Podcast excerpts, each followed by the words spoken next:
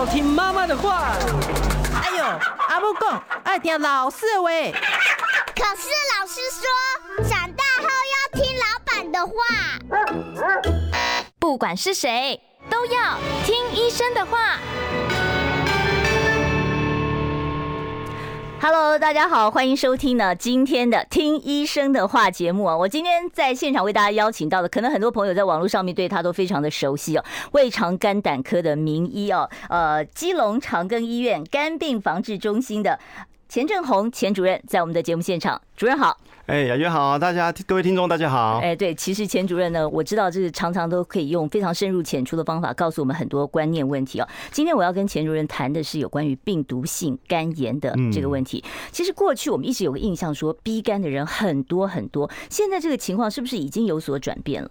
哎，因为我们有打疫苗嘛，哈，因为我们国家我们在那个民国八十四年就开始全面普及的打疫苗，所以大概在三十六岁、三十七岁以下的人，好的这个年龄层比较年轻的，他盛行率大概不到一 percent 啊。如果是年纪大一点的，大概有到十二啊到十三 percent。所谓年纪大一点是几岁？其实就三十六岁以上一个分界点。哦，三十六岁刚好就是一个分界点，对，有打疫苗没打疫苗有差。对对，就是你在小时候出生的时候有打疫苗的话，就不太会得到这个疾病。嗯，那当然因为年纪比较大了，像我当然是超过三十六岁啊。那但我后来有补打，也就是国。中啊，小学的时候会有补打，补打的时候也是有一点抗体啊，所以在我这个年龄层的时候，大概就会少一点点。但是年纪比较大的长者的话，有时候盛行率有到十几 percent，应该是有。哦那讲到这里的话，那就有很多朋友说，如果说哦，我已经是呃银发族了哦，对，但是我现在呢，我没有打过这个疫苗，而且我现在没有没有没有这个带源哦，那这个情况下，我可不可以赶快去补打一个疫苗？还有用吗鼻肝疫苗？哎，我我个人认为不太需要哎，对，如果年纪比较，因为呃，应该是说我们的传染途径啊，可能我们还是了解一下这个 B 型肝炎的传染途径。毕竟是从血液传染，嗯啊，除非是说有输血，可是我们现在血液中都已经有筛检掉了，就血液中心帮我们筛过了，对，已经帮我们筛，其实不会从那个管在跟那管那个方式得到。但是另外的话，就是不用针头啦，或者是说，除非是说做牙齿啊、刺青啊、纹眉啊这些动作跟血液有关的，才可能被传染到。那如果不是很常接触到这些东西的话，哎，不太那么容易被传染到 B 型肝炎。啊，当然有些有些病患他就是担心说，哎，有些人就认为说，哎，我会不会我打一下是不是比较安全？可以试试看呐，可以试试看。大概在四五十岁的人，我们觉得说，哎，如果你想要觉得说，因为有些人是家里的人，有些人有 B 型肝炎，那也长期相相处下来，他觉得说，哎，我会不会被传染？那特别是你讲到家人问题，我就想到那个夫妻之间难免要呃打个 kiss 啊，然后或者是有一些亲密的行为啊，对，那这种会不会造成 B 肝的传染呢？我一般唾液我觉得不太会，像一起吃东西，他共识，像我家人有人 B 型肝炎，我们吃了十几二十年了都没什么问题啦。嗯，那如果如果我们说性行为提议的是有可能，但几率还是很低。好，几率还是很低。那有时候取决于对方他有没有接受过治疗，或者是说他的病毒量高不高。如果他病毒量不高，然后也接受过治疗的话，其实真的传染给的。伴伴侣的配偶的几率是低的啦。那 C 肝是不是它的传染途径跟 B 肝是一样的呢？哎，是一样的，对。哦，那很多都是早期的时候，他那时候针头没有清洁干净，因为早期我们不太知道这个病毒啦。对，以前最早最勾炸的时候，那个还用那个就是拿来蒸一蒸就打的哦。现在已经都是抛弃式了嘛。对啊，所以云南就有说什么恰卡型啊，就到家里去打针的，那个有时候就会一个针头就传染很多人。哦，所以这个是那 A 肝其实也是大家比较担心，虽然我们在台湾 A 肝的人少嘛，对不对？但是呢，你像中国大陆，或者是我到一些其他比较落后的地方，东南亚国家，东南亚国家，对对，其实零星的，其实欧美也有哎，它有些食物，其实我久久就会报道一次。好，比如说像之前我有听过石榴，石榴汁它它有时候被被染污，其实都是染污的啦，它也不是人人传人，都是食物传染，就会传染。哎，对对，A 型肝炎是靠饮食哦。最早期，因为它大概我台湾的话不算是一个流行病，它大概就是说，哎，刚好那个食物被染污到，你就吃到就会得到 A 型肝炎病毒。那它是有疫苗的。好，假假设你的工作形态是常常去大陆啊，或者是去东南亚国家，你很担心被 A 型肝炎病毒感染啊，你可以先打疫苗，打疫苗就有保护力，就不会被传染到。哦，所以 A 肝的疫苗现在在国内不是说强制要打的一个范围里面，但是如果你自己常到这些比较有风险的地区，你是可以加重一个这个 A 肝疫苗的哦。对对对。好，那现在讲到了，我们现在刚刚提到了 B 肝，才提到 C 肝，提到 A 肝哦，那我就要问，这些病毒性肝炎哦，它的症状是不是都一样，还是说它全部都是早期都没有症状的？哎，它有分成急性跟慢性。如果你是急性感染到这个病毒的时候，你还是有一些急性像感冒一样的症状。啊，比如说那不是呼吸道症状吗？哎，不是干眼的话，它诶比较像对像呼吸道，但是它有点像我们说的感冒，就是会倦怠，会比较疲劳，对啊，有时候会觉得恶心呕吐，不是咳嗽发烧那种，不是不是不是咳嗽发烧，但有少数的人会有一点轻微的发烧，嗯，哎，都好像你感染到什么病毒一样。那感染到这个病毒的时候，有时候我曾经有遇到一个病患哦，他是急性感染的时候，急性 A 型感染，他觉得他味觉怪怪的，而且他自己会想要吐东西，会不会怀疑是新冠啊？那味觉嗅味觉异常，早期的时候比较不。不会，那时候刚好没有新冠，啊，反正是一个男生哦，他有时候他是就突然就觉得说，哎，好像有点想吐，有点恶心想吐，而且吃到闻到东西味道就觉得跟以前不太一样。他女朋友还笑他说：“你是不是怀孕了？” 对，我觉得这听起来很像那个电视剧里演的孕妇啊，都是想恶心呕吐这样。急性的肝炎会有这种感觉，因为他整个肝脏他的排毒解毒出了一点问题，他身体还是一些肠胃道的一些症状出现，那有时候会比较倦怠，的确会比较累啊。对，人家每次都说：“哎，你看起来好累哦。”或者是啊，有人说你脸色泛。黄，那一定是肝不好，这真的吗？哎，这是真的，真的就是说我们的胆色，因为我们肝脏如果它的发炎比较严重之后，它可能会黄疸出现。那急性肝炎的人里面，有些人到比较严重的哦，他也是会黄疸，那皮肤会变黄，小便颜色会变深，啊，就尿尿的颜色会变深，就我们说叫茶色尿，是在急性肝炎的时候会发生这个情况。那所以说，那有时候要靠家人去，或者是朋友啦。嗯，有时候自己平常也不会注意，说我脸色有什么改变。对对对，那很多人有些人是平常不是他本身就有 B 型肝炎，那自己都觉得还好。也没什么症状，唯独就是哎，皮肤觉得越来越黄啊，家人发现才来就医。眼睛会看得出来吗？有的人说眼白会泛黄，这个有没有可能？哎，没有错，他那个胆色素上升的时候，黄疸出现的时候，他个眼白会变黄，皮肤会变黄，手会变黄。那眼白是一个很重要的指标，但是眼白有时候一开始的时候是淡淡的啦，不是那么明显。嗯嗯，我觉得是小便颜色会比较准。小便你每天尿尿，你看一下，很清晰的都很安全呐。如果颜色变深，一定是有出了问题。哎，大部分的这个患者，他这个 B 肝还有或者是 C 肝哦，他有没有带源？他是怎么知道的？啊？这个平常好像也不会注意这些事啊。哎，对，有些人是他的工作有做体检，体检他通常有时候会 B 型肝、C 型肝也会验。嗯。那小朋友有时候国中啊、高中他们也会验一下有没有 B 型肝、C 型肝炎。验血就验。验血，对。那 C 型肝也不见得会验。不过现在因为我们国人现在有，现在政府有在想办法要我们叫根除 C 型肝炎，所以现在已经有开始给付说，哎，每年终身一次可以检测 B 型跟肝炎跟 C 型肝炎。那因为这个特别验呐，他特别验病毒。像有些病患他长期在三高，在医院拿药，然后我就说，哎，你有没有 B 型肝炎、C 型肝炎？他说，哎，应该没吧，他也不知道，他不知道。他说应该有验吧，我说那不一定，不一定。他有时候只是帮你验血糖、胆固醇，不见得每一个病患都会例行性的去验 B 型肝炎、C 型肝炎。是，前医师，我要发问一下，那如果说自己本身已经知道有 B 肝带源或 C 肝的这个情况，对，那我去看一般感冒的啊，这个加医科门诊，或者是我看其他科的门诊，我需不需要主主动告诉医生说，哎，我有 B 肝、C 肝，还是我的电保健保卡上已经会注记了，因为会担心说你再开其他的药又伤我的肝肾呢。哎，对，这个是很好的问题。我觉得现在没有注记，那他其实应该要注，还没有，目前还没有，没有明他他现在在串联当中了。我在想，他们就试着是说，因为他有没有检测过，然后最好当然是快一通看得到了。我是这样觉得，健保快一通嘛，如果能查得到是最好。那目前是还没有办法，你可能要自己知道说，哎，自己有没有检查过，然后有没有 B 型肝炎、C 型肝炎。那这个对于外科医生是不是也是有职业风险呢？我帮你开刀，万一不小心割到我自己了，会不会有传染的那个风险呢？哎，对，所以说我们有时候会遇到一些。医生他有时候不小心针扎了，像护理师也是一样，被针扎的时候会传染到。对，但是毕竟这还是没有普遍性的去验这个 B 型肝炎跟 C 型肝炎。但是我觉得大家民众可以自我警觉一下，就说哎，或者是说你去回诊的时候问一下医生，说以前有没有验过？有时候医生电脑查一查就知道啊，有啊，你哪一年验过？其实是你没有 B 型肝炎、C 型肝炎，他是查得到资料。嗯，那如果你本身真的是带源的话，你去就医的时候要跟医生讲，是我觉得比较好哦，因为有些在用药上面，有些药物可能会造成肝功能异常。那你是带原者的话，就要当然要特别小心，因为很有可能你平常没有事情，而吃了特定的药物之后，整个病毒发作起来是有可能的。然后你的指数就开始往上飙了。对对对，是有可能。那这个猛暴性肝炎是大家很害怕的，我常常听到说，哎，谁谁谁猛暴性肝炎就没救回来哦。那这个猛暴性肝炎它跟 B 肝、C 肝呃有没有关系呢？跟病毒性肝炎。对，病毒性肝炎的话，它是常是大宗啦。很多人猛暴性肝炎的话，当然有一部分的人是喝酒，酒喝太多了，酒精性的 肝炎，酒精性的肝来真的酒喝多了，急性的肝衰竭当然会。那猛暴性肝炎指的就是说你在短期之内肝功能高的很高，然后整个肝功能失常，比如说黄疸出现啊，凝血功能异常啊，甚至有肝昏迷，那就叫猛暴性肝炎。那因为有些人是吃药物也会哦，就是来路不明的药物，或者是一些特别的什么保健食品、减肥药也有。我曾经遇到有些人去去团，就是网购一些减肥药，吃一吃出来急性肝炎。我跟你讲，真的很多人很敢的，什么东西都敢吃啊，为了减肥敢哦，为了减肥敢。对，爱睡唔惊。对对，真的是。那当然，他也不晓得那个潜在的风险啊。那 B 型肝炎、C 型肝炎的确是大宗，很多人就是他平常没有在追踪，然后突然他肝指数其实高起来了，或者是说已经有症状，他也没有警觉到。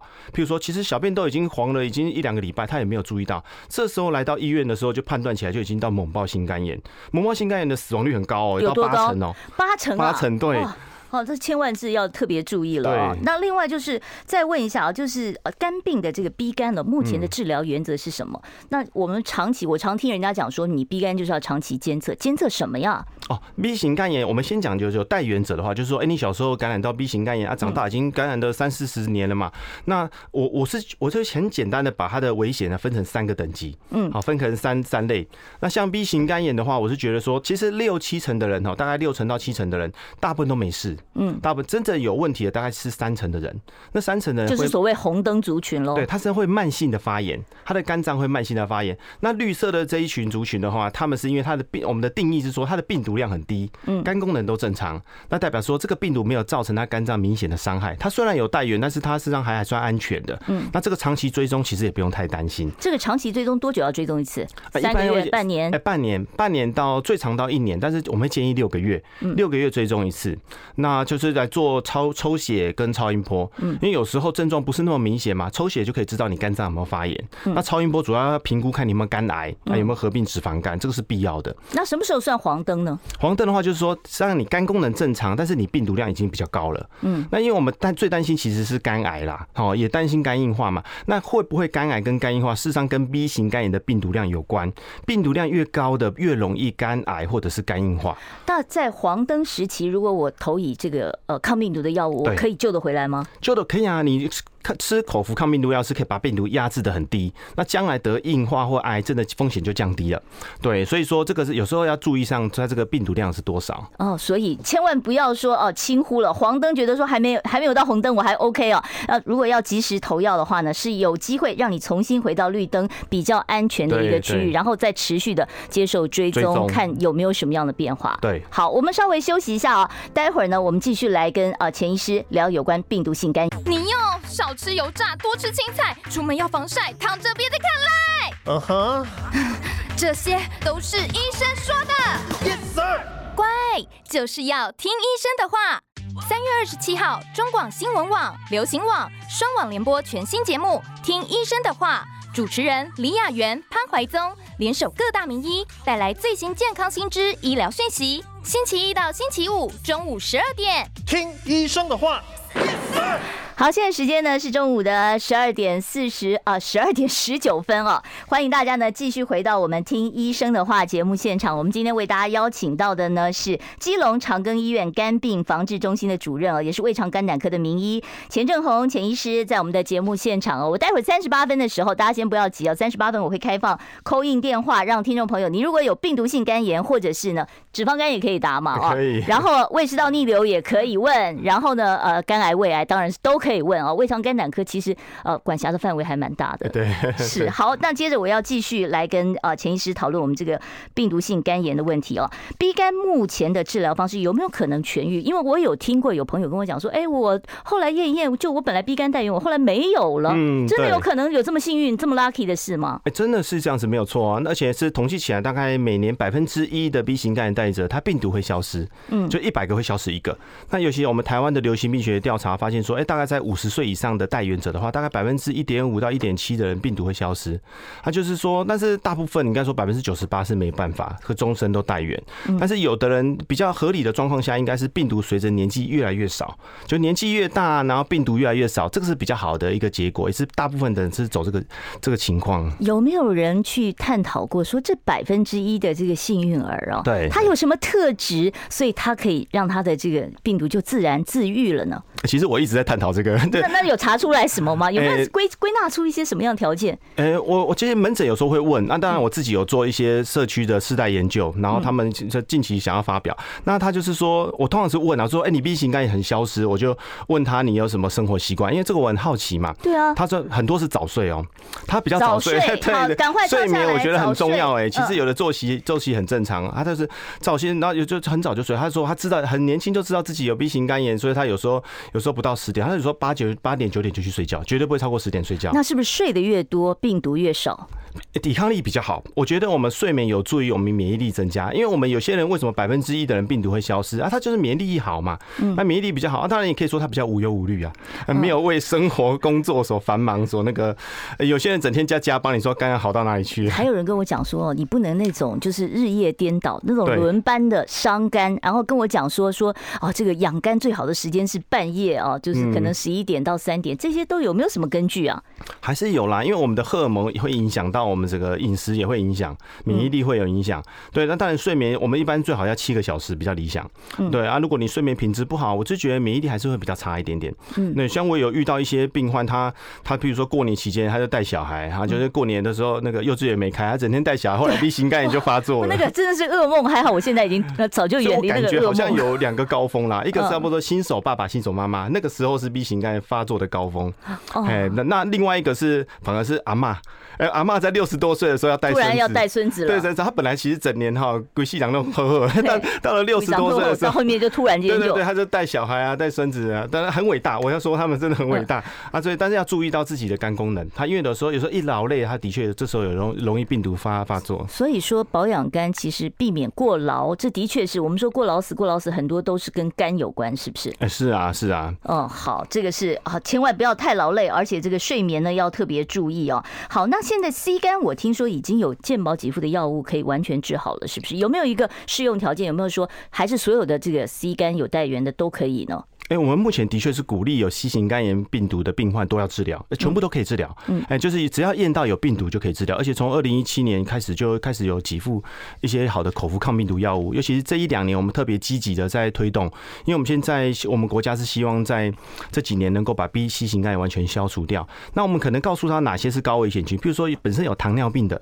有高血压的、会有肾脏病的，像有些有在洗肾的病患，或者是本身有糖尿病的病患，这些族群呢，他得到 C 型肝炎的几率还是比别人高一点。为什么？这肝炎不是呃病毒性肝炎不是你要被传染了才会有吗？跟这些慢性病有什么关系啊？还是有一些关系耶。那可能也许他们在平常接触在在以以往的治疗过程中啊，必须呃真正详细的机转其实还不太清楚。不过看起来他们的肾虚比较高，确实是高。对，而且有时候比如说糖尿病的病患，哎，他的免疫力会比较差一点点。哦。那那因为有可能，比如说像我们的我们刚才讲的一些 C 型肝炎、B 型肝炎，不是每个人感染到这个病毒都会变成带原者哦。嗯。那其实我们在年轻人、成年人，你不小心感染到这个病毒，其实还是有两三成的人啊。如果是 C 型肝炎的话，只有七成的人会变成带原者，有三成的人是其实自己后来就好了，都没事了。对，但是如果也许你有三高，你的抵抗力会比较差一点。是，那我们常讲说这个肝病的三部曲哦，就是病毒性肝炎，然后肝硬化，然后肝癌。哈，对。那这个之间是一个必然过程吗？有没有可能我在中间哪一部分特别努力，我就可以逆转回去，我就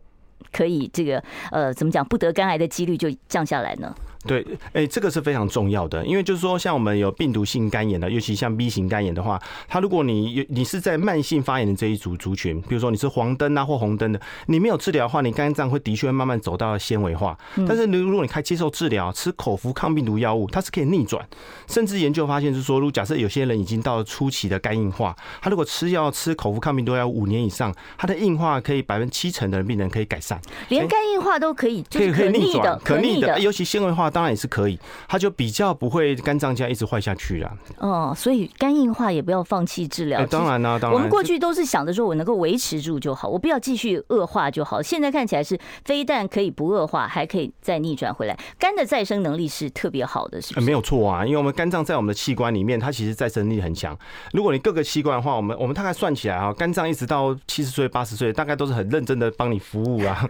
对，最辛苦的就是肝了哈。那酒精性肝炎可以可逆转吗？酒精性的肝硬化可以逆转吗？酒精性的肝硬化，哎，因为我们肝硬化有分成三个等级，对，那有的是比较严重的，可能就真的没办法。那那如果中中等程度的肝硬化的话，他如果戒戒酒之后，哎，我有些病患真的慢慢都好转起来哦。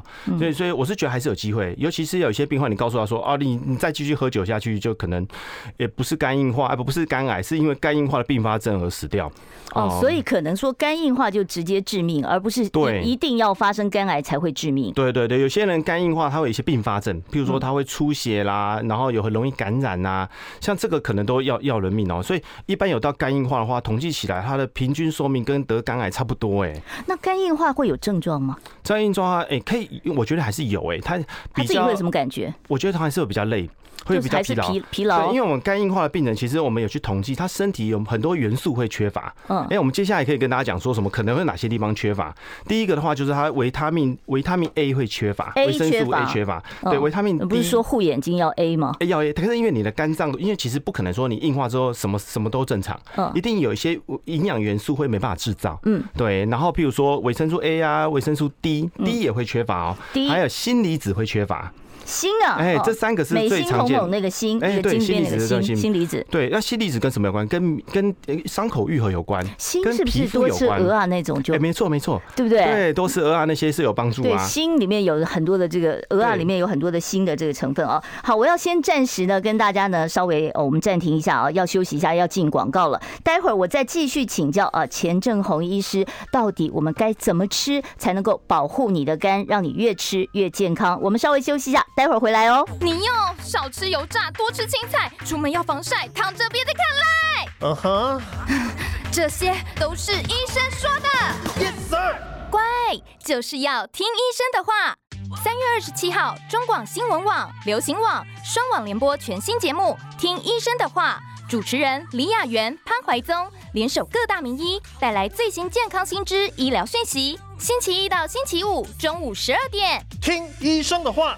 yes sir 好，大家好，欢迎收到呃，回到我们听医生的话这个节目当中哦。我们今天邀请到的来宾，我再为大家介绍一下哦。我怕有听众朋友是刚刚才进才过来收听的哦。我们今天邀请到的是基隆长庚医院肝病防治中心的钱正红钱主任啊，钱主任呢是胃肠肝胆科的名医，今天呢特别拨空到我们这边来接受我们的访问啊。我们谈的是病毒性肝炎。我们刚才其实有讲到 B 肝、C 肝的治疗，我想问一下，现在 C 肝的治疗大概疗程要花多长的时间？大概口服，他只要吃药。就好了，大概两周到哎，两个月到三个月，两个月到三个月，对对，两个月到三个月，就是应该说有的药是两个月，有的药是三个月，就不会超过三个月啊。那他他已经就是如果已经痊愈了，那他还会再被感染吗？再被感染几率很低，除非是说，诶、欸、有特殊的族群，比如说，诶、欸、有在用针，常常用针头的，他就可能会再被感染到 C 型肝炎，不然要不然好了就好了。嗯，我们 C 型肝炎是可以痊愈的，所以我们是鼓励大家，就说验得到病毒的话，就要去吃药。吃药其实吃三个月很简单诶，每天一颗，这样就好了。哦，所以真的是很好控制哦，你只要就是每天吃一颗药，按时服服呃服药三个月以后再去检验，可能就已经 OK 了。对啊，大概百分之九十八的病人他都都可以。那 B 肝就没有那么幸运，对不对？哎，对，但是也是有药物啦，因为。事实上，他吃口服抗病毒药物的话，至少可以让你的肝功能不会一直恶化下去。是，其实我们刚才讲到说这个肝病的三部曲啊，就是病毒性肝炎，然后呢是呃肝硬化，然后肝癌，有没有可能直接从肝炎就跳到肝癌呢？对，我们最怕是这种情况，因为这些自己自己也没办法警觉到自己会发生这种事情。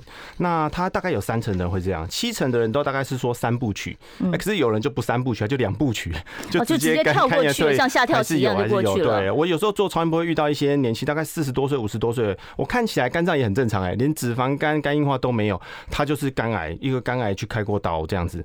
那我就说他，他是说他也很冤枉，他知道自己有 B 型肝炎，他可是他觉得应该还好啊，还没肝硬化，他就。就是不是那么定期的追踪？你们有没有统计过？就是这个从病毒性肝炎到啊这个肝硬化，再到肝癌，这个每一个脐程大概多少的时间呢？一般来说，我们如果是我们的肝脏发炎没有控制好的话，大概二十到三十年会进展到肝硬化。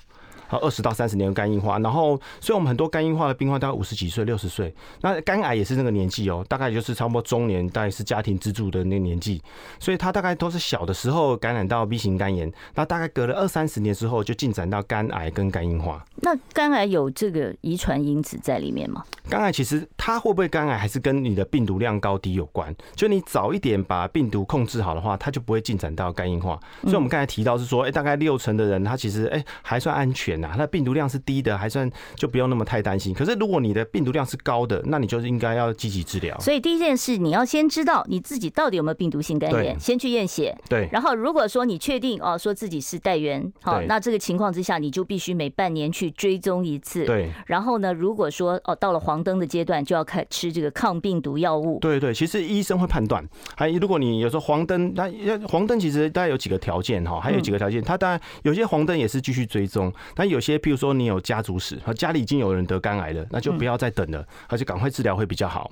对啊，或者是说你的年纪比较大，然后那个你的自己自己就是家族中，我们刚才提到说一等亲有肝硬化的，哎，这个可以早提早治疗啊，就不一定要等到说哎肝脏都在发炎很严重才治疗。那如果是说你肝脏在追踪的过程中发现有中度的纤维化，嗯，就是你肝脏看起来已经有点粗糙了，那这个也不要等，不要真的等到肝硬化再治疗啊。对，你要趁着还来得及的时候赶快救就对了。对对。好，那我们日常养肝，我也要请教一下潜意识。我们日常养肝，我们到底 除了说你睡眠要特别注意之外，有没有吃可以吃的？让你的肝特别健康的，因为我现在看到市面上百百种各种养肝食品啊，或者是养肝的保养品，可是很多人说这个会不会越吃肝越差？因为不是说药很伤肝吗？那这个。有些药是伤肝，好，比如说我们刚才提到是说，哎，有些比如说皮肤科有些抗霉菌的药可能会伤到肝，啊，降血脂的药有些会伤到肝。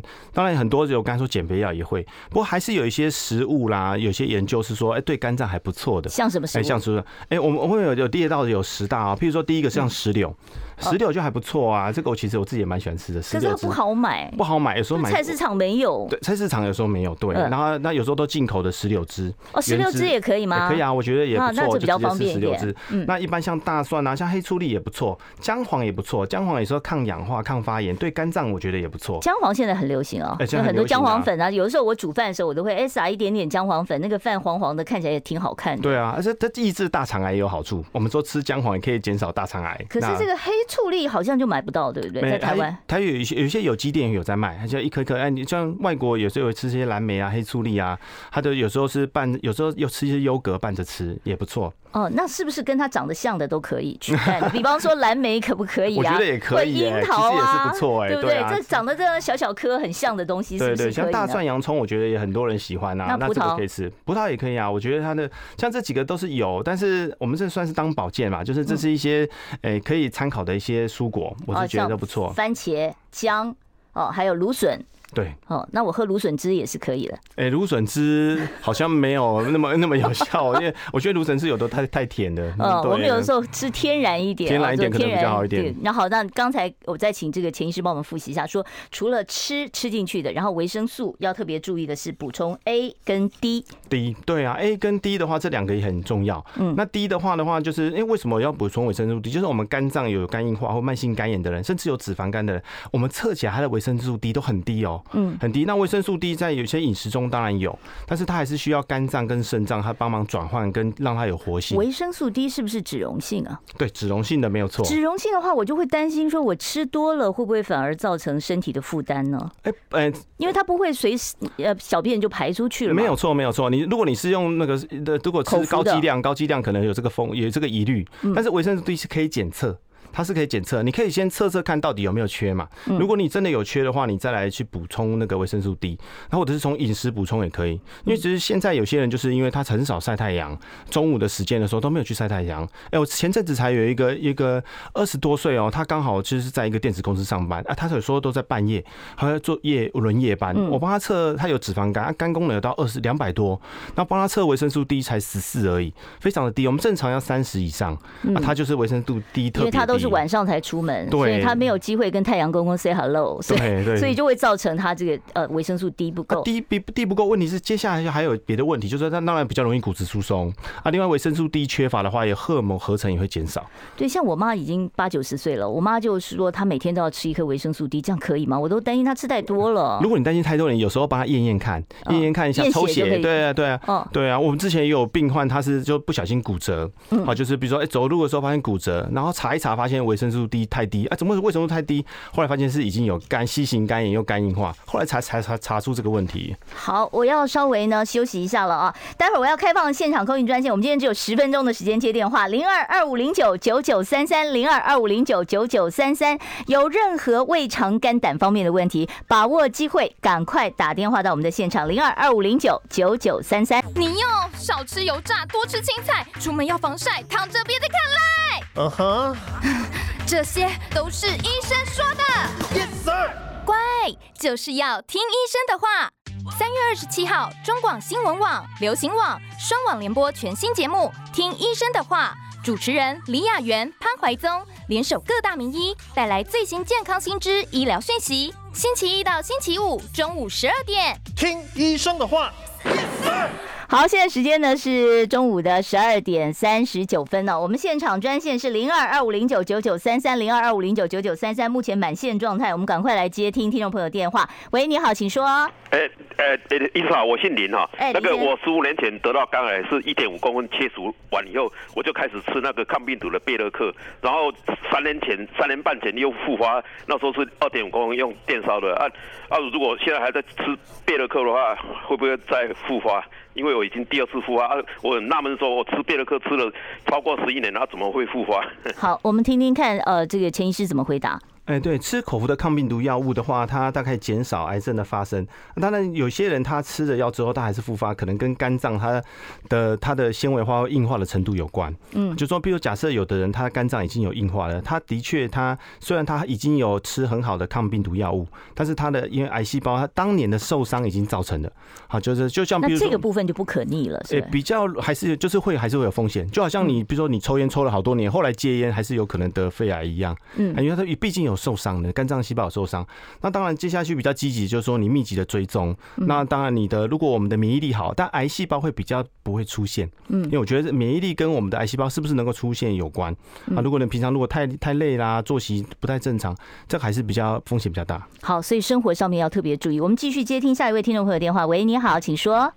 喂，你好，我想请问一下，纳豆红曲 B 肝可以吃吗？哦，纳豆红曲哦，B 肝的患者可以吃吗？哎、欸，我觉得没有关系哎，现在蛮蛮红的保健食品，蛮红的吧纳豆红曲，我觉得可以哎，它是一般它都是要来降血脂嘛，对不对？那降血脂的话，我觉得哎，我觉得可以哎，对，没有什么。那脂肪肝可以吃吗？脂肪肝我觉得可以啊，对啊，因为大家都因为我们的红曲好像有一点降血脂的效果，嗯，对啊，对，很多人都是脂肪肝一定有高血脂，常常合在一起啦。好，我要讲啊，我们绝对没有植入性形象，我们没有这个客户。哎，但对，但不过我。提醒一下，就是说红曲的确在外国有统计说，它有些制成不良的时候，它会造成急性肝炎。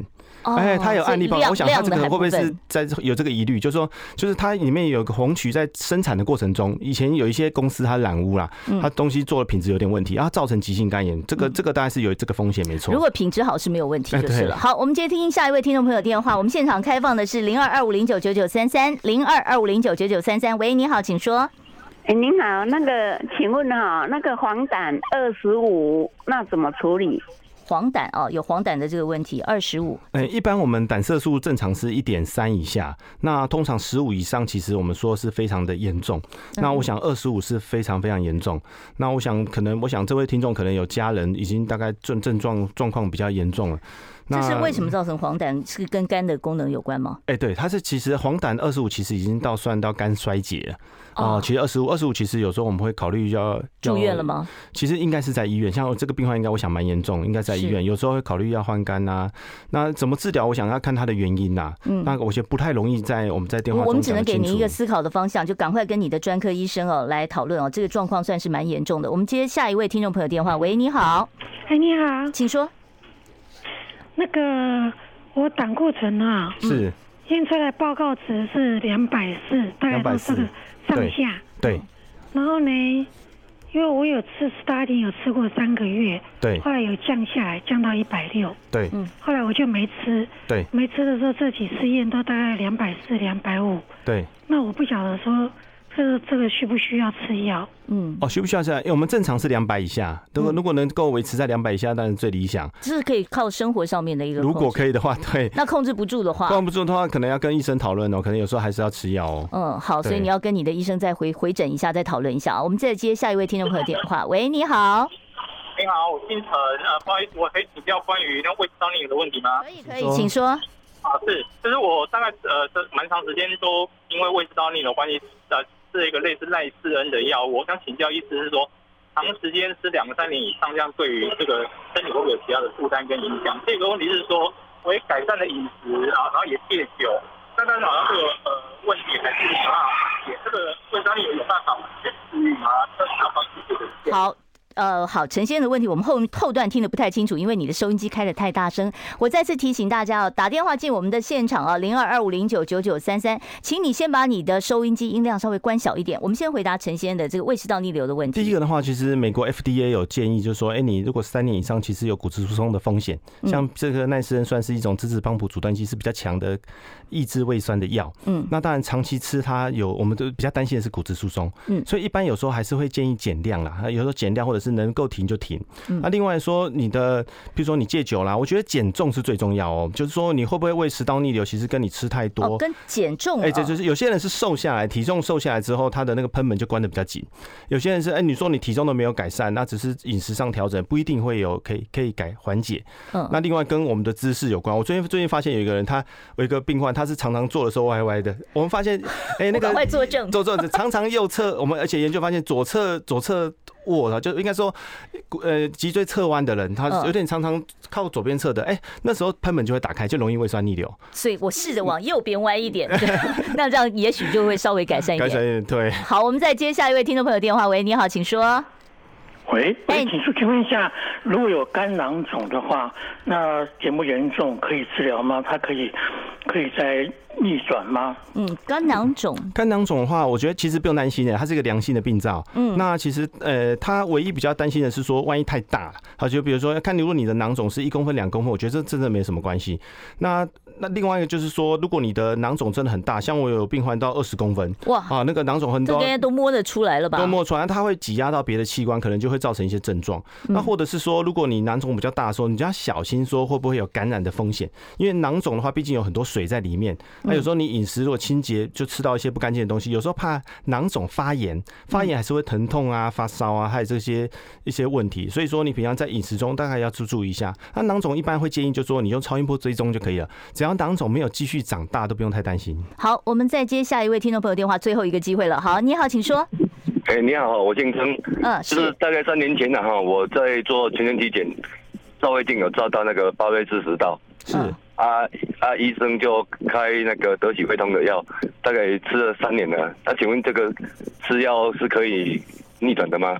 嗯，哎，的，哎，一般来说，我们会评估是说你的这个巴瑞氏症那个那个那个黏膜有没有病变的风险，有没有细胞变异的情况。嗯，那如果你是如果是巴瑞氏症，如果你是初期的，就是说，哎，你没有很明显的细胞变异，其实也不用太担心，它可能没办法完全消失掉。嗯，我是说吃药，你一直吃药吃药，它可能还是存在。已经吃三年了，吃三年可能还是会存在。但是，当然，如果你的因为毕竟还是要去看看它，是因为我们在巴瑞氏症主要是担心食道癌的发生。嗯，那如果一般是定期的做胃镜去看一下你的那个巴瑞氏症的地方，它黏膜有没有特别的异常？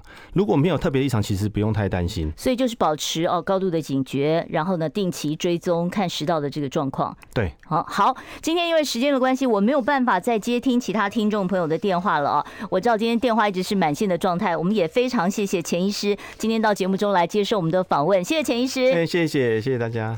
好，下一次你你放心，我一定想办法再把钱医师 凹到我们现场来哦。如果说还有一大堆的问题没有问到的话，没有关系，我们下一次呢还是会持续的啊，有机会再请钱医师来这边为大家解答。当然也要拜托大家呢，在 YouTube 频道上面订阅我们听医生的话。我们总共有三个管道，包括新闻网、流行网，还有我们自己的频道。我们明天见喽，拜拜。